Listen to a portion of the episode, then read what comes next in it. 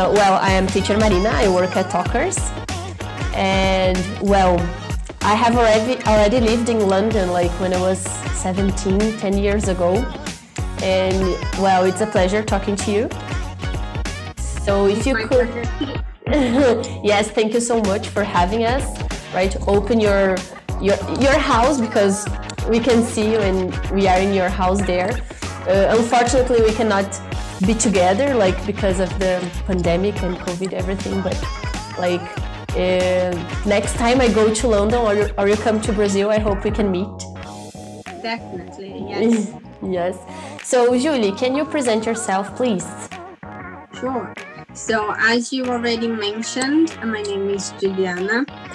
I live in London. I'm speaking from my room at the moment. So, yes, uh, you are inside uh, of my house. I am married and I have a son, and he's two years old. I am uh, from south of Brazil, Caxias mm-hmm. do Sul. Okay, nice. And Julie, how long have you been to? Have you been there? I moved to London in 2002. It will be 19 years mm. in the end of May. Yeah, wow. Yeah, that's a long period, right? It is. But but I, I know that it was not your first time there, right? Or it, it was? No, it was. When I first oh, okay. came, 2002, yes, it was the first time I actually left do I actually left my hometown. And while I have been here all this time, I did um, went back to Brazil for like um, two years, three years, for a couple of times. Oh, all right, got it. So, is your husband Brazilian or uh, he's he's English? He's from Caxias do Sul. As I just said, in one of the opportunities that I was in Brazil, I met him, and then mm-hmm. we started our, our relationship, and then he moved to London with me. Okay, that's that's interesting. Talkerscast, o podcast dos livres, inquietos e inspirados.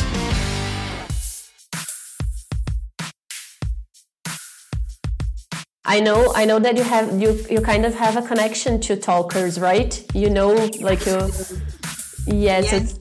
so everything uh, happened like everything that I'm still connected in Brazil. Most of them happened when I've been there for these like couple of years for, mm-hmm. two times. So even when I met my husband, even when I had the opportunity to create connection with you guys, uh, because uh, when Talkers uh, was another school and uh, it was in another group, that's when I had the opportunity to work with the school and get to know most of you actually. And uh, yes. I'm still in touch with some of the guys, which is very nice.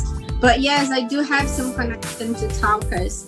Well, that's that's very interesting because I didn't know you before, but I know like the girls from here know you, so they they could tell me a little bit. Actually, Patty said you have um, a, a, crazy story about your first time in London, like.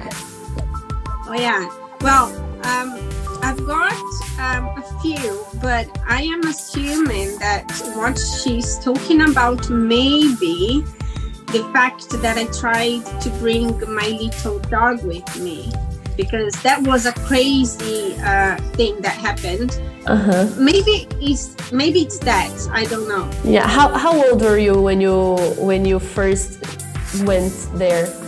Fifteen. I had just turned fifteen. Okay. So can you? T- I think I read this story about the dog on your Instagram, right? So can you can you explain us what what really happened? Sure, of course I can. Uh, as you said, um, I have been sharing during this time. Um, I am home mm-hmm. due to the pandemic. I have been sharing my history uh, about uh, moving to London and how life has been here.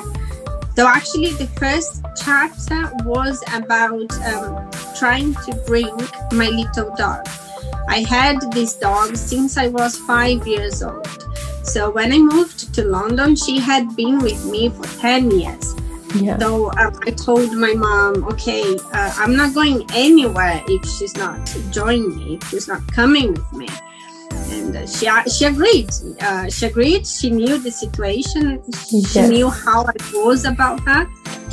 So we did everything that uh, we were told that was needed to bring her in order to for her to be allowed to come in.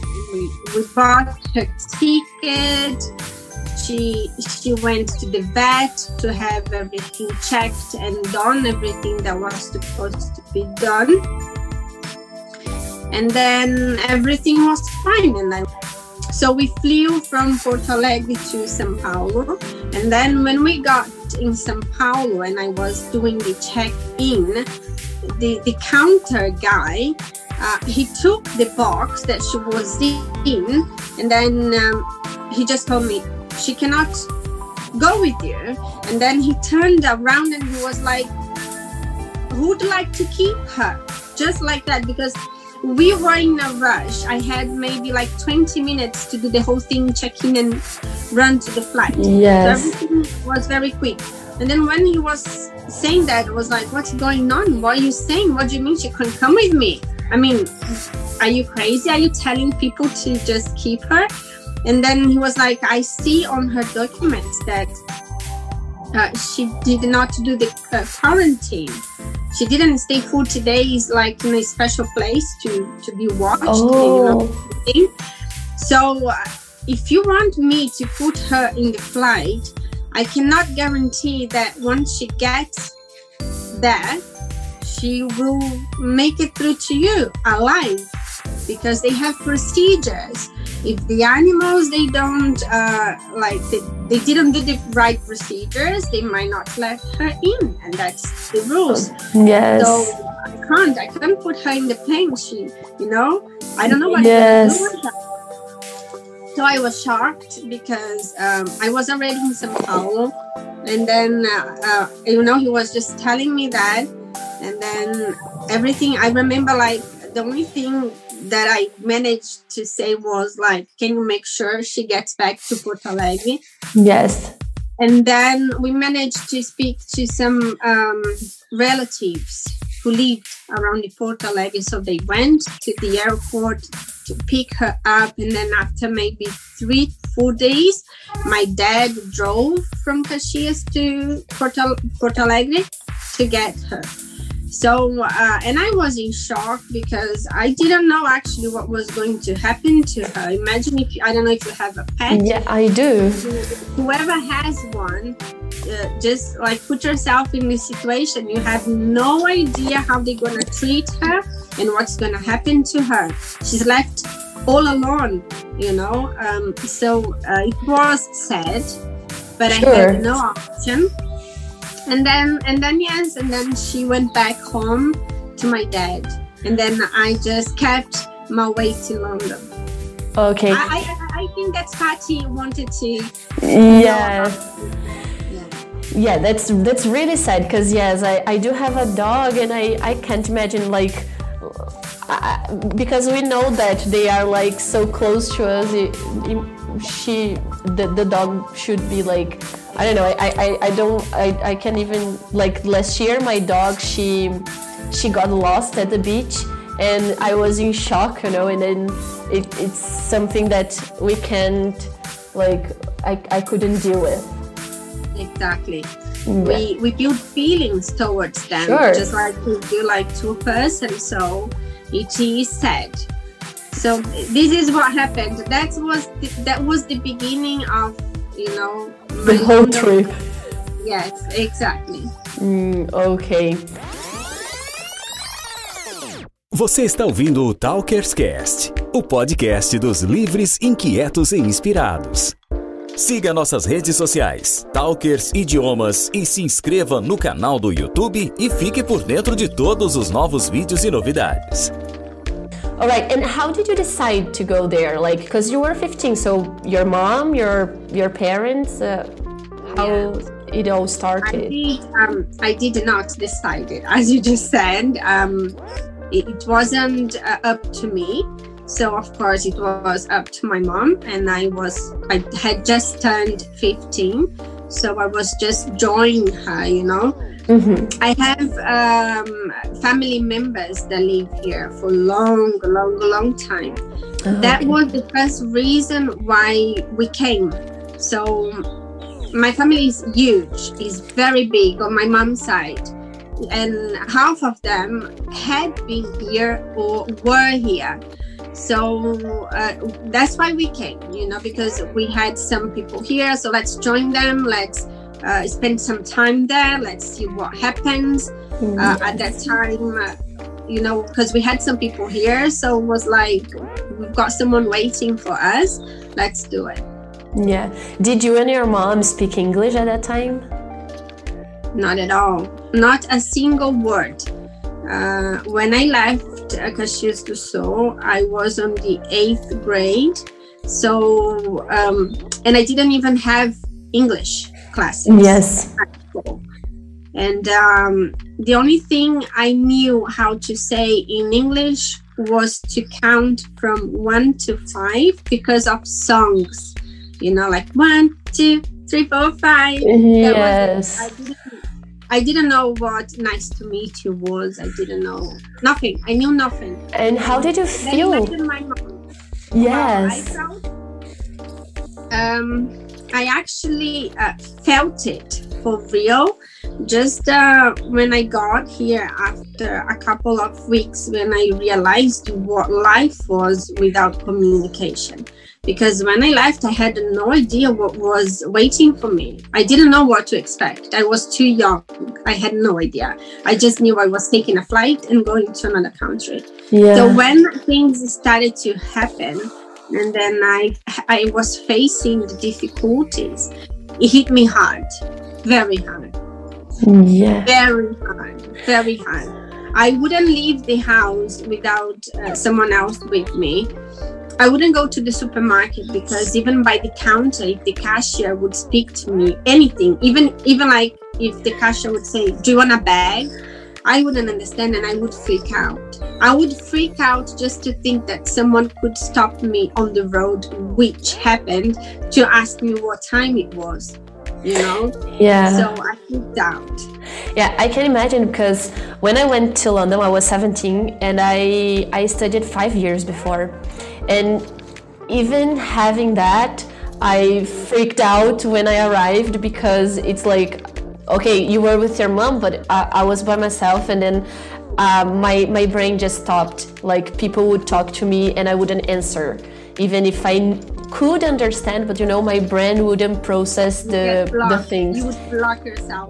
Yes, it, it was so it was so crazy. Like I, I my first two weeks were terrible. Like I cried every day asking my mom to go back because like for two weeks I didn't speak. Like people would come to me and say anything and I would like like just smile and shake. Yeah.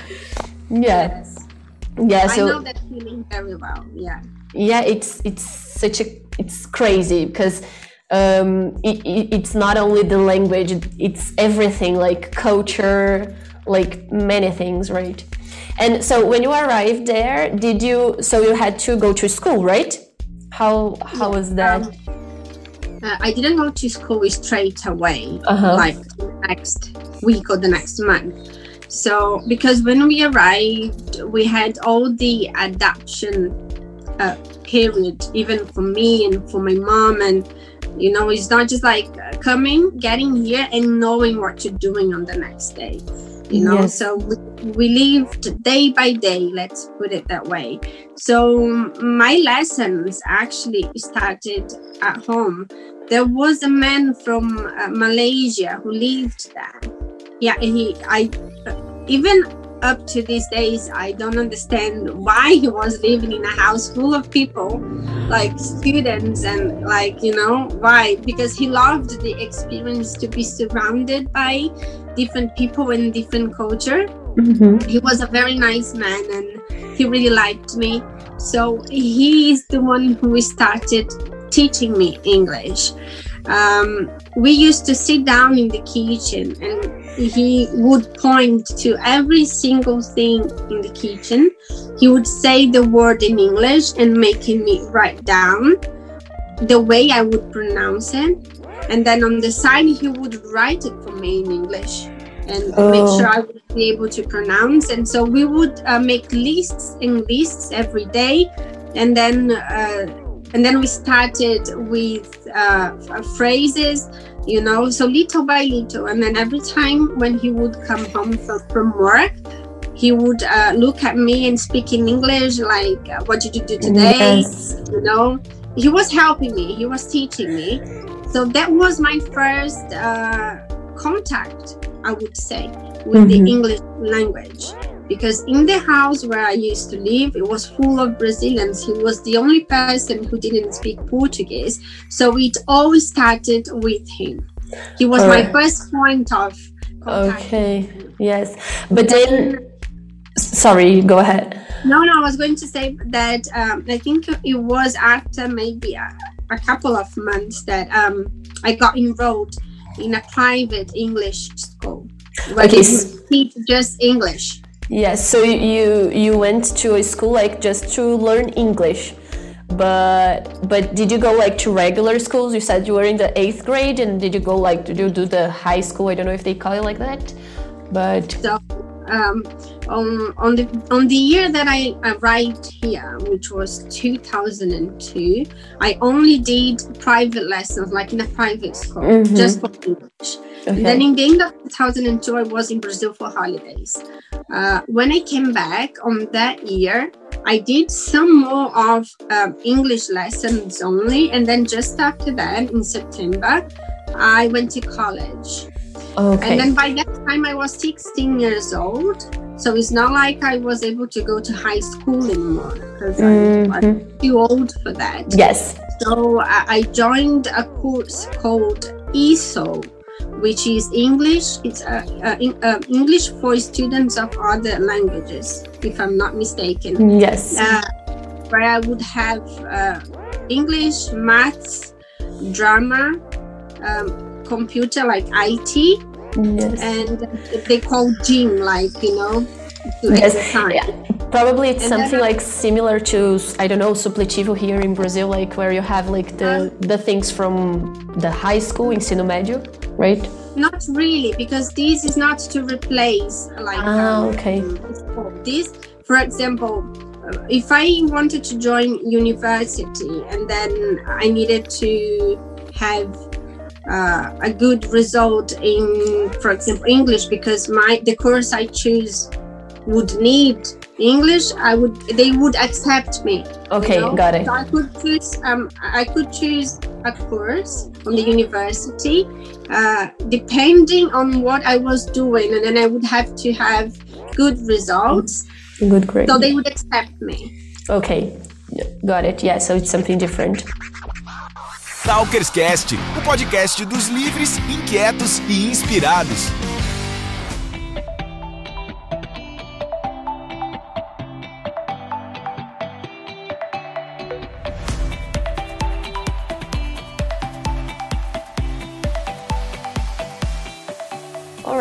So, uh, well, and after you did that, um, so you started studying at the college. Did you do this test and everything?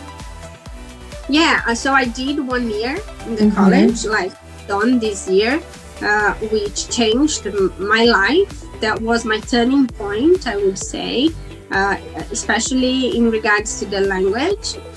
Uh, what I know today the way I speak today, I learned that, of course, by living your life here, you improve. Sure. But that gave me the base of the language because I was um, introduced to people of my age. I was living a normal life. I was getting involved in normal routines. So that made me learn wasn't like going to school to learn. I was learning just by living, you know? Yes. By being surrounded by people and doing my daily routine. Yeah. I was learning. And and and probably it was like your first like the, the main contact you had with people from London, English people probably because you said you lived with many Brazilians. Yeah. Yeah. Okay. Like, uh, British teenagers in Mhm. college. Yes. So, do you, did you work or do you work there? Oh yeah. The life in London without work is impossible. Yeah. uh, so when I turned 18, Mm-hmm. my whole life changed again because uh, I had other plans for myself, like uh, to live by myself, not with my parents anymore. Mm-hmm. Uh, still like sharing houses, but not with them. So it meant I had to work a lot for it.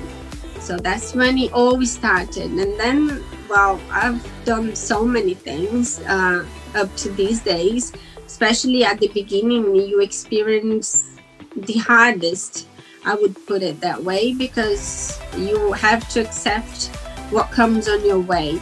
You can't really choose because if you focus on choosing, you end up with nothing. Mm, yeah. All I'm right. still working. okay. So now, uh, what do you like the most about London? In England, love- I don't know. You you, it, it, you lived just in London, like not in another Yeah. city. Okay. No, always in London. Mm-hmm. What I love most about London definitely is parks. Yeah, definitely. So definitely, I I mean, no doubts. Yeah. Whenever I have like for the weekend, if I want to make plans just to leave the house, I, I will think of a park. If I want to meet a friend, I will think of a park. You know, Yes. and then it's, it's just so fun you, you can make picnics and you can spend the whole day by the sunlight and it's full of people and you can run around and you can play and it's just uh, i mean i love it i love the parks they are beautiful just to Yes. sit there and watch everything around you you can spend the day doing that Okay, I agree with you. So if you could, like, if someone sa- says to you, like, "Oh, I'm going to London. What should I do?" You would say, like, "Go to the parks," right? Exactly, because there are so many. First Yeah, all, there are so many. I, I haven't seen all of them, believe me. Yeah, I, I I can't believe You it. know, there are so many that every single weekend you can spend your time at a different park and see different things, and and it's always fun. It's And what- guaranteed. What's your favorite park in London? I think it's Regent's Park. Regent's Park. Regent's Park is is the one. Um, it, I'm not sure. Is is it the one in front of Buckingham Palace? No, that's Hyde Mm, no, Park. I would say no. Yeah, yeah. because all of the main parks they are surrounded by the Buckingham Palace area. I would say, you know, at Ah, some point right. the end of the park reaches Okay. somewhere yeah and then and this is what this is what makes it so beautiful you know when you realize if you're walking through it you you just end up in front of the palace Yeah. Uh, the london eye for example or something like that All right. And have you visited like other countries? Because we know that it's in Europe, so Europe is not as big as Brazil. Like you can go to different countries, like uh, as you go like from Rio Grande do Sul to Santa Catarina, right? yeah no i have yes um to travel is what i love doing like love doing if i have the chance to save extra money for something believe me. The money will go for that. And i'm i'm the person who does like a hundred searches for trips you know to always get a good deal and make sure i can at least go twice in the year somewhere. Because mm-hmm. I love it. Me and my husband, we love doing it. So yes, I have been to a few countries, not too many. I have been. I've, I've I know. Let's put it that way. I know eleven countries. I have visited eleven countries, and um, I I wrote them down just to be sure. I- yes, sure. uh, so um, I have been to France, uh, Malta, Italy. I'm just looking at my paper. Yeah, sure. Don't worry. Spain, United States, Greece, uh, Denmark, Scotland, Germany, England, of course, Yes. and I, I count Brazil as well. I Sure. the chance to travel around in Brazil a bit. Okay. So yeah, for now these are the countries I have visited. And what's your favorite from that list? Okay, that's a hard question. Yeah, because because probably they are like very different one from another. So Exactly. But to answer your question, what I'm gonna tell you is that um, I had the opportunity to spend a whole month in Italy last August. So that gave me the chance to really explore. So I've seen like incredible places that was in south of Italy. So to answer your question, I can tell you, let's say Italy, because I did have a lot of time to explore the country. Uh-huh. Wow, that's that's very interesting because uh, well, people from from the south, like from our region here, they have a connection to Italy, right? Uh, so so I think it's a very nice place to visit. I've been there too. I didn't stay that that period. Like I, I was like for one or two weeks, I think. But it was in the end of my my trip to to London. Like my mom went there to to to visit me. So um, we went to to Italy together. It was really nice. Well, I, I went just to the the main uh, touristic point, so I didn't have the chance to to explore a lot. But it's amazing. I like it. It is beautiful. Italy is beautiful. Yeah. And is there any country that you like? It's your it's next in your list? Next to my list. Oh my. Well, I had some plans cancelled last year due to due to the situation, and um, because of that, because I had trips cancelled, but I paid for them, I still have to use it. Like Yeah. you know. So, uh, so my plans will actually work on that reality, and uh, it will be a trip by Eurostar. You know, the, the train. The train. Yeah. So probably, probably it will be uh, France, I think. And um, we wanted to take uh, my boy to his second birth to Disney in Paris, Yeah. Euro and he got Yeah. Yeah, I've been there already, but we wanted to take him. So maybe if everything is back to normal, I think uh, Disneyland again will be our next destination to take him. Oh, did you know? I I you know I had uh, a trip planned exactly for that. Like I would go to Paris, I would go to Euro Disney, and I would go to London. So it was it should be in July, I think. So well, I don't know when I'll be able to do that, but yeah, it's in it's in the, these places are in my plans, you know, because I Yeah, hopefully sometime soon. I'm just waiting for that as well. Yes, I hope so, right? Você está ouvindo o Talkers Cast, o podcast dos livres, inquietos e inspirados. Siga nossas redes sociais, Talkers Idiomas, e se inscreva no canal do YouTube e fique por dentro de todos os novos vídeos e novidades. Okay, so you were saying that you came to Brazil, you met your husband, right? And where did you get married? Like uh, in Brazil or in London? Here in London, we got married here. Yeah. And how is it to get married there? Like, Uh, we had um, civil marriage. Mhm. We didn't uh, have a party or were married at the church. We had like civil marriage. And for that, we had to go through a few procedures. That was four years ago, a bit more than four years ago. I don't know if things have changed now because they are always changing. But we had to be approved. Let's put it that way uh huh. we had to prove our relationship through photos like we had to really prove that we we were together before moving here that we had a relationship back home so we went through this uh, approval process at which took 30 days for they to come back to us with a letter saying yes you have been approved you can get married and then That's and that's that was the only because. Yeah, but that's because you have like English citizenship. I've got Italian. I've got oh, you got Italian yeah. one. Okay. And I'm sure now everything because of the Brexit, uh, I believe that now it's totally different, and yes. I don't even know what the rules are now. Okay. But this is how it was when I got married. Okay, so then he got like the, the, the Italian citizenship, right? Is is that no? The, no, got, uh, no, that's a different thing to uh, uh-huh. what he got was um, uh, a five years residence card.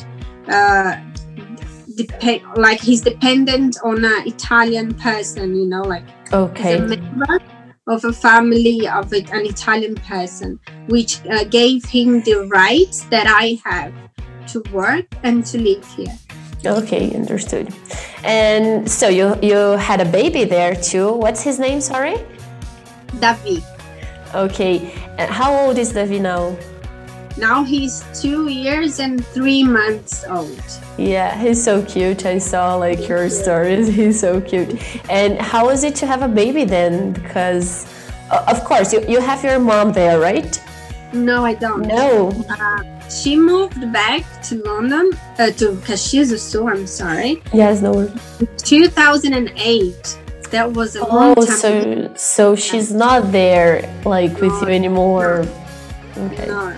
But you still no, you still have some relatives. I do. Yes, okay. I do have relatives here. But when Davi was born, my mom did come for like 40 days to stay mm-hmm. with me and just help me uh, at the beginning. And then she went back home again. Okay. And well, do you speak to Davi like in Portuguese or English? we speak to him only in Portuguese because that's the only way we can guarantee that he will be able to speak to our family back in Brazil. Because as soon as he goes to school, you know, he he will be educated in English. English yeah. So uh, that's the the only me and my husband. We are the only way he can still speak Portuguese. So at home, we speak only Portuguese. But um, he watches cartoons and on TV is only English. Mm, yes. So he does speak both languages already. Okay. You know? When it's all about his cartoons, he speaks only English. Then when we are talking to him, he speaks the words in Portuguese. Okay, so he repeats. Yeah, he can understand both, right? Yeah, Be- yeah. because uh, because I interviewed Melissa from from Londres na Latinha. I don't know if you know her. Yeah, I and, know her. I, have her family online already, and I, I listened to the podcast. Actually. Yes, and, and and that's it. Like she, uh, I, I think she was three when she moved back to London because when she was born she came to Brazil, and then and and she she prefers to speak English because because of that.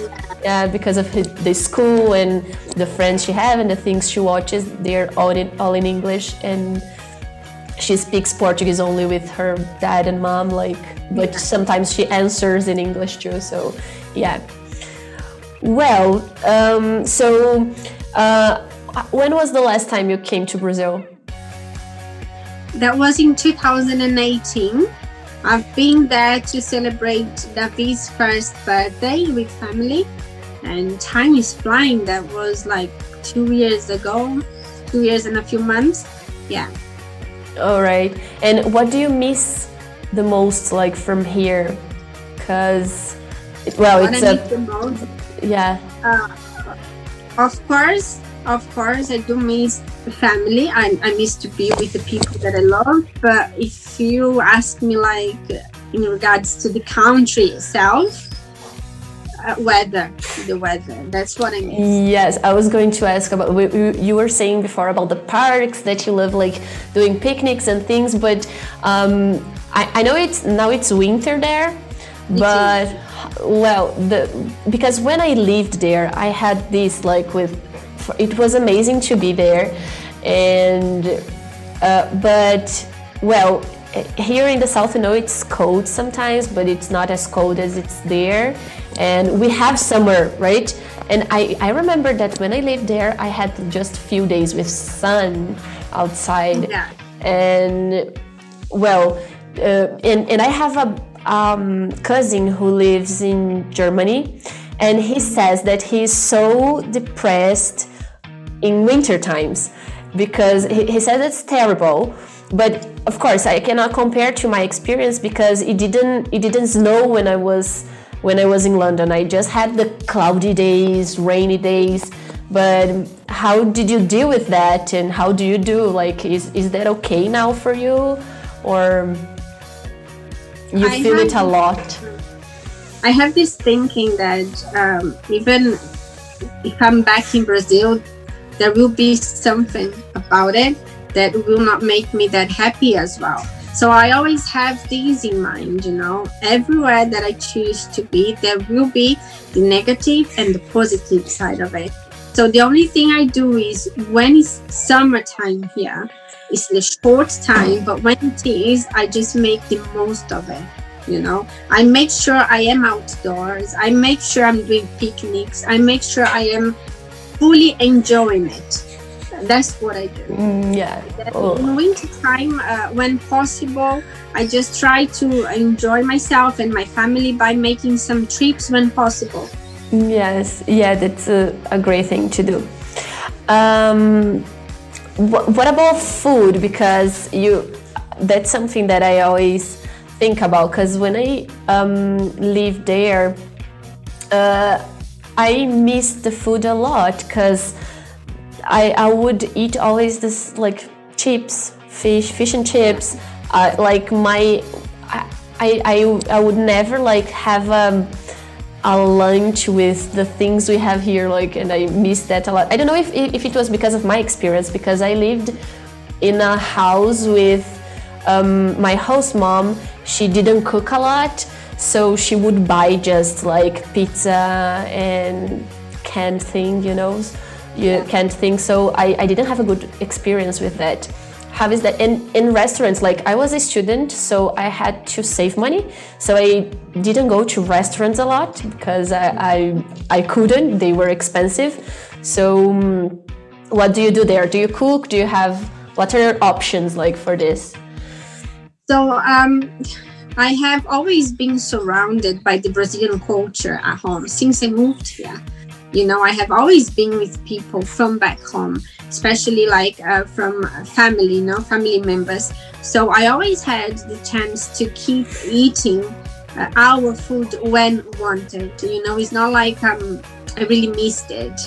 Uh, oh. because for example we have brazilian supermarkets everywhere here so i always have brazilian beans at home you know i, I we always make it uh, for the v especially uh, so it's not like we had to leave the British food culture because I, we always managed to eat what we wanted by cooking what we wanted.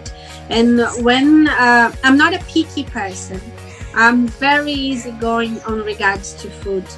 That my mom always said that, you know, like I'm lucky with you because you're not picky at all. It's just so easy to feed you. Oh, that's great.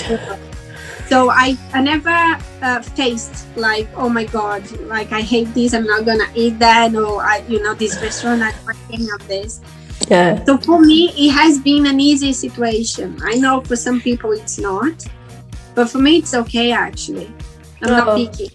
Okay, that's good. It's it's nice because like I, I suffered a lot with that. Like I would eat just yeah, yeah just like I don't know things from the market, the supermarket. Like it, it was awful. And I was uh, okay. I was 17 then. I was a teenager who would never like. I would never cook. I would ask. I would, I would eat things that people would cook for me, but I didn't know. I, I knew how to make rice only, so I would yeah, do that. It was another reality, so you just had to go. Yes, yes, that's it.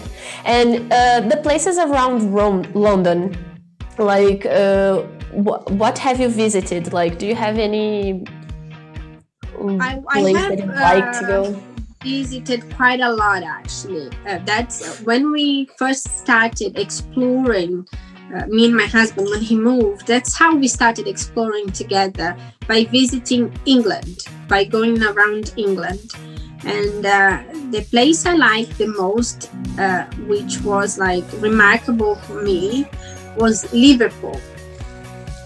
Okay, yeah, the Beatles uh, city, right? was a fun was a fun city. Everywhere is beautiful again, but uh, you know in England, uh, Liverpool is a place that it's special for us. Yeah. Mm, that's nice. I didn't visit uh, uh, there, so it's it's my fault. I didn't go to many places, you know. So because because yeah. I would never go alone, and then sometimes when I when I thought, okay, I have to go to this place, I would ask people from the school I studied, and they would they would say, oh, I have already gone there, so I wouldn't go there. And I also had other problems, and then you can tell you can tell us about it because I couldn't go to pubs, which is very traditional for like English people, and I didn't have that experience because I was underage, and I felt bad for that because there was once that I tried to go with my friends, but then the um, the the person on the door said, "Oh, how old are you?" And I was 17, and he said, "Okay, you cannot get in." And then and then I never went uh, to other places with them again because I knew that they wouldn't let me like alone. So yeah, how is this culture that there? Yeah people are crazy about pubs here. You have been here, you know it very well. Uh, summertime, they will be sitting outside with the warm beer under, I don't know, 25 degrees, drinking it as if it was ice cold beer. I don't know. And they just love it. For them, it's like, wow, you know? Uh, yeah. I'm not a pub person. Of course, I have been to pubs but every time i have was like to join friends you know like to meet friends together together but not because i want to go to a pub let's go to a pub you know i yes. want to be in a pub or maybe sometimes like me and my husband before Davi was born like just on a summer day uh, walking through a road and let's just pop in and drink something you know but not like because i'm a big fan of pubs but this is crazy here people are crazy about pubs. Mm, I'm yeah. not, but everybody else is. yes. And what can you tell us about violence? That because you know that Brazil it's a very dangerous country. Like, and how is it there? Um, it's not like there is none here. Mm-hmm. There is, you know, and things have changed. Uh, before was like better the decade ago, I would say, but now it's not as safe as before, but it's still not dangerous as Brazil. Uh, definitely, definitely. Uh, you know, the most dangerous uh, thing here is about knives. Uh, you hear a lot. Mm, yes. It's not like guns. You know, it's not guns like Brazil. You, you always hear, you know, when you when you hear about these uh, terrible things, most of them guns and hear knives. Um, you don't hear as much as you do in Brazil, but it is, you can't say there isn't because not, there is. I live one minute from a park. I'm very lucky, uh, lucky. And uh, last year, actually, someone was murdered in this park mm. with a knife. So, see, like neighborhood yes and, uh, like and young people teenagers you know? So we you do here but um it's still it's still much more safe than brazil. Yeah. But it's not just like whoa let's just be out be around without caring. It's not like that. Yeah but i think like that law and maybe security work better than than here. Like because i i have a, a it's it's fun now, but when well the the house I lived after I was there like for three months, my host mother, her name was Sharon. Uh, she started talking to me about her life and things, and then she said that her um, son uh, had been arrested before that, and I was like, what? And yeah. you know, his room was in front of mine, and I was like, what happened? Because then I, I, I got scared because here in Brazil, like someone is arrested if he he does like something very serious if he if the person kills another one and and then I and, and then she started telling me that actually he he vandalized um, the subway Oh, the, the, the underground, yeah, the London Underground, and he, he wrote things on the walls or on the trains. I, I don't remember don't remember exactly, and he was 18, so so the police officers they entered in her house looking for him, and then he was arrested for six months. wow. Lesson Yeah. learned. Lesson learned, right? Yeah, so I was like, well, it would never happen in Brazil, but yeah, it, it was something that um, I, it, it shocked me like at first when I when I heard, but Yeah. but that's why things work better then, right? Yeah. Yes. So That. Yeah, they are everywhere. They are checking on, people all the time outside in, in the road, you know. So Yes, like you are in- always surrounded by policemen around you. yeah, in the underground station, if they see like a backpack, they would close it to check the backpack. Like, yeah, I think it's something that we we have to improve here, right? Yes. Talkerscast, o podcast dos livres, inquietos e inspirados.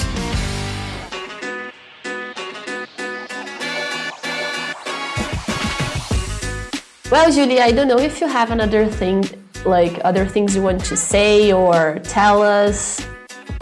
Well, first Have- of all, I want to thank you guys, you know, for Yeah. this nice invite. Um, uh, I I felt very happy to be connected again, you know, with the place that means a lot to me because I have got a history with people there. So uh, thank you once again. It was very nice meeting you. I see uh, this school is full of new people and brilliant people Mhm, yes. that was nice to hear about uh, you know your experience as well here and if you ever come please let me know Sure, yeah, I will, of course. Well, uh, thank you so much for having us again. It was a pleasure, like talking to you, knowing you, and for sure, uh, uh, we can talk uh, many times from from now on. I'm sure that our students and people who are going to watch and listen us, they will learn a lot. And well, I would like to say a big thank you. And if you have any any question anything we can you know we can we can share ideas. We can talk like any moment you you want. Of course let's do this. Mm-hmm. And to whoever listens to this then knows me from from that time a, a big hug and you know a big kiss to everyone. Yes. Thank you so much julie. Thank you marty see you soon. Bye bye Yeah, bye bye bye Talkerscast, o podcast dos livres, inquietos e inspirados.